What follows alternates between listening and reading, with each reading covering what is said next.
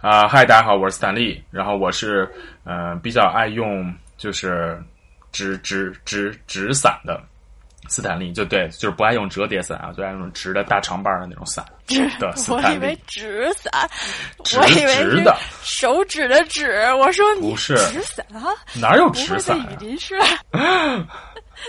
我用布伞行吧啊？啊，对，你直接把内裤套头上好不好？行了行了行了，打住吧，你你是你是猪脚，赶紧的。呃，我是朱桥，我是不爱打伞的朱桥，可能就是戴个帽子。大雨你不打，，大雨你不出门，好，行，结束了。上期说过了，啊，疼疼疼。行行行了，行了，行了，行了，行了，啊好了好了，大家好，欢迎收听由朱桥和斯坦利为你播放的马扎尔广播。就是大家要是想知道为什么不出门，可以把上一期翻出来再听一遍。上上期不是这期我都学会抢答了，我都学会自问自答了，我还能怎么着？我不是先念一下那个上期那个同志们看起来对那个朱桥那个画的封面这个反响很大，对啊，是不是就是大？家都特满意啊。不是，是这样。首先就是，如果要是一直在听音频的朋友，可能不知道，啊，我现在把这个马扎儿变成了一个视频，然后传在了 B 站上面。对，然后呢，那个发完之后，然后朱桥告诉我是把这个视频弄成，就是把这个音频弄成了视频发在了 B 站上，然后我就说。我说，嗯，一个二十分钟的这个节目，你能怎么画视频呢？好，我进去一看，哼，震惊了，哼，哼，然后就看一个一个画儿在那儿，在那儿转二十多分钟，你也敢把这称之为视频？视频吗，就是这个 idea 也是 B 站的朋友们给我提的嘛，就是因为大家说听我们聊天说话就很想发弹幕，很想吐槽，然后就强烈要求我把这个音频做成视频，然后我说那就做一个黑屏的视频吧，然后大家就说哎，你可以做一个封面贴一个你和斯坦利的照片，也可以做成网易云音乐那样，然后就让他一直在那儿转转转呀。我一听，哎，这主意不错啊。然后，因为我们两个也没什么照片嘛，所以我说自己画一个马扎的 logo 好了。然后呢，朱乔就坐在了马扎上。然后我就站着，是吧？我的马扎呢？我就问问我的马扎呢？你你画一个呀，你你拿来呀，你去吧。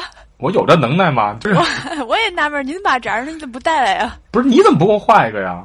凭什么就只画自个儿啊？那我有这本事，谁有本事谁坐着，不行吗？行行行行，就是反正就是哎，你念一下这个听众朋友们的这个弹幕和那个评论，好吧？然后那样，你你来看一看这个大众们的这个那个评价到底是怎么样的。然后我还有一个，你那头不是哎，啊你画的你你那头发，你给我画那是什么玩意儿？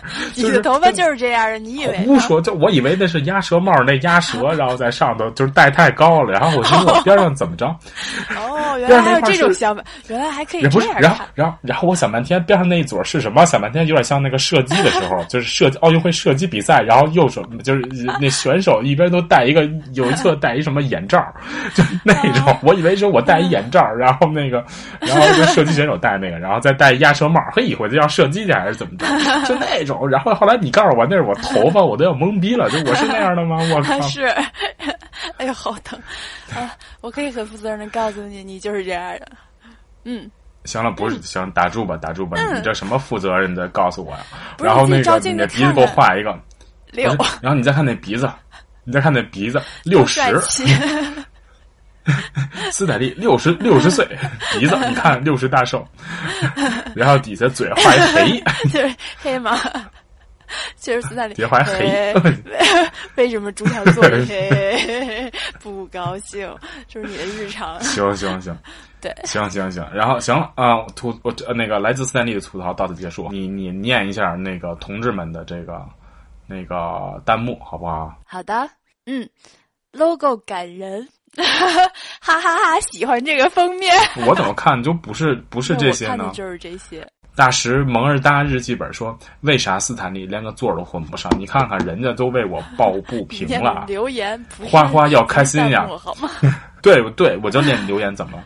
花花要开心啊！说一瞬间斯坦利想捂住朱乔的嘴，哈哈哈你看人家多懂我，你你看看人家，你看看，你看看，就是观众朋友们是非常的理解我的 不。说话，logo 改人，什么 logo 改人？喜欢这个封面。就这就这就会这就会这一句是不是？行行行行，服了服了，总好吧，服了服了费这么半天做这个 视频，麻烦大家再多多丰富一下弹幕啊。啊然后还有人说，我就知道你不会来看弹幕，胡说，我天天 check 弹幕啊！大家一定要踊跃 留言，踊跃留弹幕。你们下次要是不把弹幕铺满，我就不做这视频了。我的天呀，太可怕了！这个这个就来自来自这个阿婆主的压力对，好吧大家如果想看弹幕，然后想留言的话，可以就是来 B 站围观。然后如果想听音频，觉得听音频更方便一点的话，那我们还是会继续把它上传在喜马拉雅，还有哪来着？网易、和网易蜻蜓和荔枝。现在这四个平台，就是懒人听书被我们放弃了，因为大家都懒得打开懒人听书这个 A P P。行了，好了，我们那就进入正题吧。今天最正的正题就要来了。啊，就是这就是猪桥肝疼，这不是肝疼，这是心疼吧？应该是好疼啊！猪桥不是肋骨疼吗？对，肋骨疼，就是我这次的肋骨疼是就是左上，我原来是就是一般都磕下边，右下对，左下和右下都磕过，就原来是肝儿啊、肺那附近的肋骨，这回变成了真变成心那上走，心对对对对就是在心脏上边这儿，反正就挺难受的。就是我要是一句话说的太长，包括刚才笑半天，就是其实一边笑就一边巨疼无比，然后说话说时间长了以后就得缓半天。那是岔气儿了吧？不是，就是我一句话要是说长了，就是这一句话我说的特长，中间没喘气儿，然后我再喘气儿的话，不就得吸比较大的一口气吗？啊哈，然后这个时候就会特别疼。好吧，所以你前所以你前一阵儿不是看病去了嘛，对吧？对，啊哈，所对以，本我期我们看病去嘛，嗯，所以我们本期就说这个看病这个话题。就是反正就是因为以前啊，每年就是滑雪摔完肋骨以后，嗯哼，都会去日本的医院看。嗯哼，就是其实可以讲一下中日两国看病的差别，就是在日本，它真的是，比如说你去说我肋骨疼，嗯。然后他真的就是只给你拍一个 X 光片儿，嗯哼，然后看看完以后说看不出来有什么问题，因为啊哈，这个是就是肋骨的胸片儿啊，是基本上照不出来太多的你的肋骨的细节的，因为你有内脏在里面。然后细骨，尤其是如果是骨裂的话，一般都是尖端出现细微的骨裂。我照了这么多次片子，只有一次照出来了那个骨裂，就说明那个时候裂的是其实有点大。要不然的话，基本上是看不出来的。医生也会说，就是可能是裂了，也有可能没裂，但是从这个片子上看不出来。但是即使是裂了呢，你也没有什么办法可以医治，所以你只能是开点膏药回家静养，这个是唯一的解决方式。不是，那不是，那就很奇怪了。就是，然后呢，就最多只能照出来个骨裂，然后骨裂只能开膏药。你你那那那我要不照，那不是也一样吗？就是开就是无非就是开不开膏药的区别吧。所以就是因为每年在日本看肋骨都是这个结局，所以我已经知道这个肋骨到底是怎么回事了嘛。所以我就一直没有去医院，因为我知道去了医院也没用，因为就是他没有办法给你就是做出任何的诊断。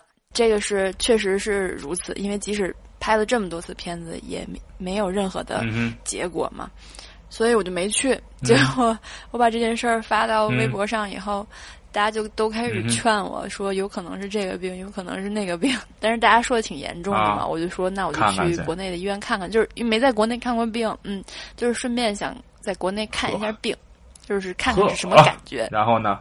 大家不都说啊看病难嘛？然后呢，呃现在国内不都是可以现在幺幺四那个报不是报名，报名，对对对，挂号嘛。报名去驾校，是去驾校还是去医院？对，然后结果我挂开那幺幺四吧，特别蛋疼。那幺幺四那几天那个系统维护 不能挂号，这赶巧不巧网的。站打的就就就就挺蛋疼的。啊然后后来想说，那第二天直接去吧。啊我选了一个离我们家最近的那个武警北京总队医院，啊在三里屯儿。然后第二天我就打车啊去了。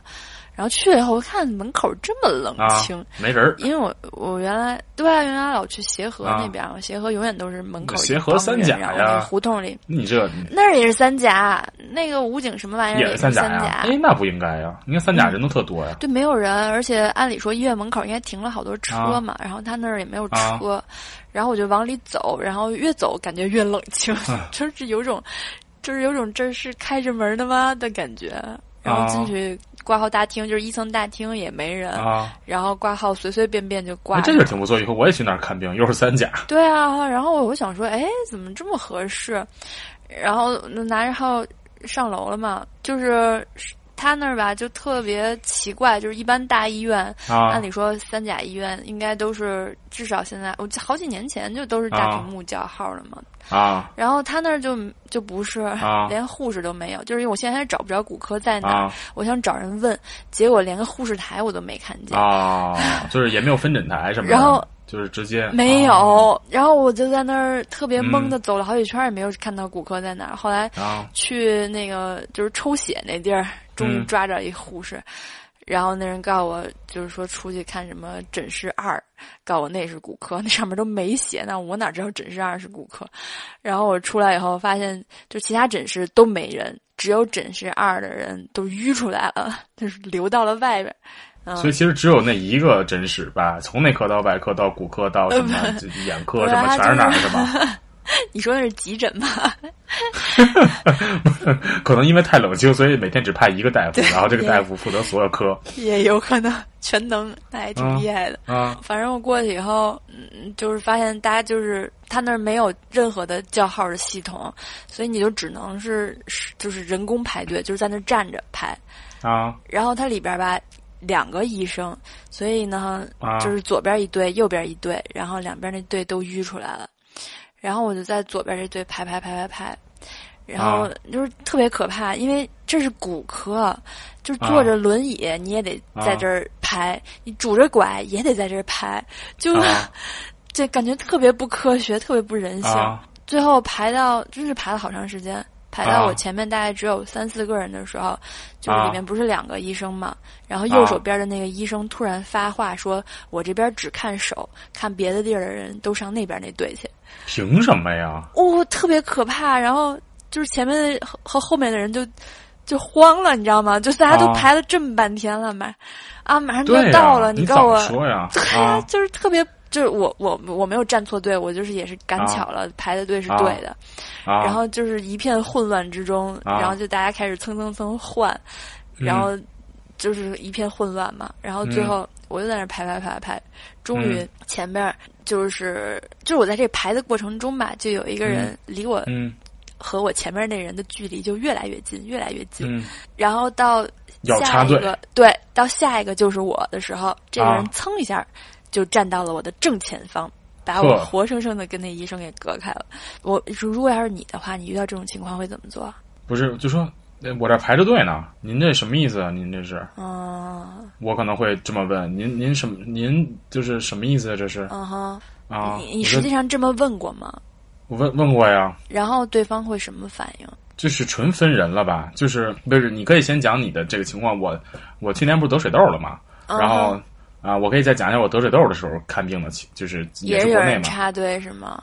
对，就就反也反正也比较混乱吧。就反正你先讲你这回吧，一会儿我再讲我得水痘那回。好吧，反啊正就是我当时我就觉得特别尴尬，然后因为大家都是来看病的，你你啊说。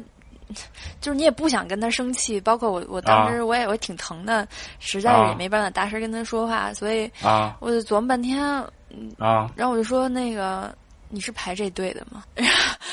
然后然后呢？他跟我点了一下，他跟我点了一下头，他也没说话，他点了一下头。我说那啊你是插队了吗？然后、啊，这么直接对，然后他又点了一下头，然后说：“那你先看吧。”然后后来他就上后边去了，就是他上后面是上队尾还是上你后面啊？那我就没回头看他，反正他就往后走了啊、嗯。但是我这我后来出去的时候发现后边人还挺多的，我也没看见他在哪儿。反正就这种人，反就就说白了，你插队了，你是你不光影响的是你，是影响了你后边所有的人，对吧？对，就是但是是。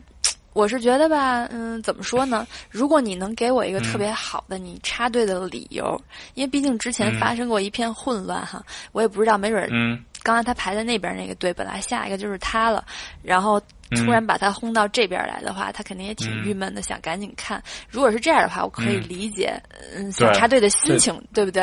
啊啊啊所以我就是想问一下他，就是你，我觉得你要是想插队，不是不可以，但是你需要给我一个理由。怎么说呢？因为我也遇到过那种小的时候遇到过，就是排队买书，然后我手里拿着一本书，然后有一个父亲带着一个小朋友，然后他们手里拿着两本书，那后边好多人排队，他就硬生生的站在了我面前，把那个书递给了收收银员，然后我我就跟挺生气的嘛，年轻嘛，大概是初中生。我说：“哎，你怎么插队啊？大家都排队呢，为什么不能排队？”然后他跟我说：“我手里两本书，你手里就一本书，那个你让我先结，怎么了？”凭什么呀？什么道理？对，对，就是没有道理。然后最可怕的是，那个收银员就真的给他结了。就是你说的这个事儿，真的就是收银员的问题。就他就应该对于插队零容忍，就是你不守规则，我就不给你结账。这个应该是他做的。你是你是这个商场的人，对吧？你应该就是有义务去维护这个秩序。维护这秩序，对。所以其实日本这点就做的很好，因为。就是如果他即使新开一个柜台，他也会说下一个顾客到我这个柜台来，他不会说哎我开柜台了，然后后面乌泱泱的都去那些新柜台了，是不存在的。但是对每个人都很公平。对，其实就是有服务意识，就是国内就是没有服务意识，然后就是他觉得。反正这些人都是要结账的，你他妈谁先谁后，我都跟我没关系。对我，我怎么着？你谁先谁后，你我都得把这十个人都得给结了。所以你先结，他先结，都一样。所以就是他压根儿都不管这事儿，这就是国内的想法。嗯，就是之前我就是刚从日本回来那年，就是那个那个充公交卡也是排队很多人，那会儿还不能在北京还不能在机器上充呢，就是只能在那个。呃，人工售票窗口，然后直接就有好多人就插队过来。然后我当时不是刚从日本回来，然后就觉得就国内这一切都非常的可笑。然后，然后我直接就就是有人过来插队，我说那个你排队了吗？边待着去，然后你上后头排去。然后后来那人瞪了我一眼，我直接给他拽后头去了。哦，这 一男的啊，就是一男的，挺横的也。然后但是就反正我当年刚回来，反正也年轻气盛吧，反正就那样。我也一男的，我小伙子，我也不怕他。然后我直接给他拽后头去了。然后就有好多这样的事，就有的分人，就是有这种特横的。你跟我横，我我也不怕你，我一男的，就是对吧？就是咱俩谁也，就是我我力气上我也不输你什么的，我就直接给他拽后头去了。就而且就是我觉得就这种事儿就是。你插在我前头了，是对我后边的十个人的，就是也是侵犯了他们的权利，所以就是如果我能保障的话，我会让你滚到后面去，就这样。然后，但是确实那次售票员也不管，那人要给他钱，售票员就要接。但是你你是有这个能力，你能把他拽到后面去。我知道我没有这个能力去阻止他做这件事情，但是我绝对不会默不吱声，这个是我不会做的。我我觉得最可怕的就是你什么都不说，然后这人就站在前面，默默接受了这事儿是特别的。这样的话，所以就是等于你容忍他了，他就会觉得他可以做这件事情。对他会觉得就是他做这个事儿是零成本的，就是对对，所以我会用这种比较温柔的方式告诉他：我知道你插队了，请问你是在插队吗？我觉得反而对你是我我我会选择这种方式，因为这种方式就是等于是。就打直球嘛？你说，你说我这种和你这种哪个让他们能主动离开呢？我不知道，我觉得分人。我觉得要是换上我买票那男的到你那插队，他肯定也特别凶，然后就说对我插了怎么着什么的。会吗？大概也是这种话吧？啊，我觉得会。我觉得那个人就是那样的人。接着刚才你说看病嘛，就是我去年得水痘的时候，我不是看急诊嘛？那个那会儿不是水痘，还是就相当于是一个传染病。那会儿现在水痘也是传染病，好吗？啊，对啊，是是是，就是那个急诊那儿门口也没有叫号的，就是也没有，比如大屏幕叫号。然后啊，然后就大家都拿了，然后大家就在门口排，你知道吗？嗯。啊，但是就说一样，嗯。对对对，然后有的就就也是你想有骨折的，他就不能跟那儿排，对不对？反正我一直站门口，然后我就看那个，就是老有人呼啦呼啦往里进，就是就是我站在门外头，然后门里只有一个医生或者两个医生嘛，然后然后后来我说那老插队什么的，然后来我你再不起开，我传染你。我怎么这么坏？我这是道德，我这是道德败坏，你知道吗？哎，好疼！然后，然后呢？然后那个，我就跟我就问我说，怎么老插队？然后后来那个那个大夫就说说这个人是他已经，比如说他出诊已经在我这儿弄过了，然后比如说医生会说你去那边做一个，比如测血，检查，然后再拿结果过来，是这个意思。对对，是是这样的。然后就说那个医生会，就是他实际上会看，对吧？因为你过去是有号的，或者就他之前有那个那个验血的那个单子，你拿着那个插队是可以的，就是医生说是可以的。那如果说你拿一个新的，呃，没有出诊过的那个叫的那个号，你插队，那个医生是不会接受的。就是这个医生是会是会管理的啊。就是他如果遇到那样的人，就说你出去，让你外边排队呢。那可是排队排着队的人不知道这件事情，还是会很不爽啊。对啊，就是就是我，所以我就问了嘛，然后我就知道了这个情况，然后我就表示，就我也我也我没有表示接受，就是我觉得这也有问题，就是说我会想，那你接受复诊的人为什么不用排队？就是你验完单子，你凭什么就能直接给医生看了？你就不用再排一次队吗？日本是怎么着来着？日本是不是你插，就是等于你不知道下一个是谁，他都是护士出来叫，然后你片子出来以后，他片子是直接传到。因为我经常去看骨科，所以片子会直接传到那个医生的电脑里，他就知道你的片子来了，就是有邮件发给他。然后他看完他手上的这个病人以后，他就会让护士直接去叫你进去叫。好吧，不知道大家有什么方法能够有效的，就是轰走这些插队的人呢？反正我的方法就是温柔。我方法就是横。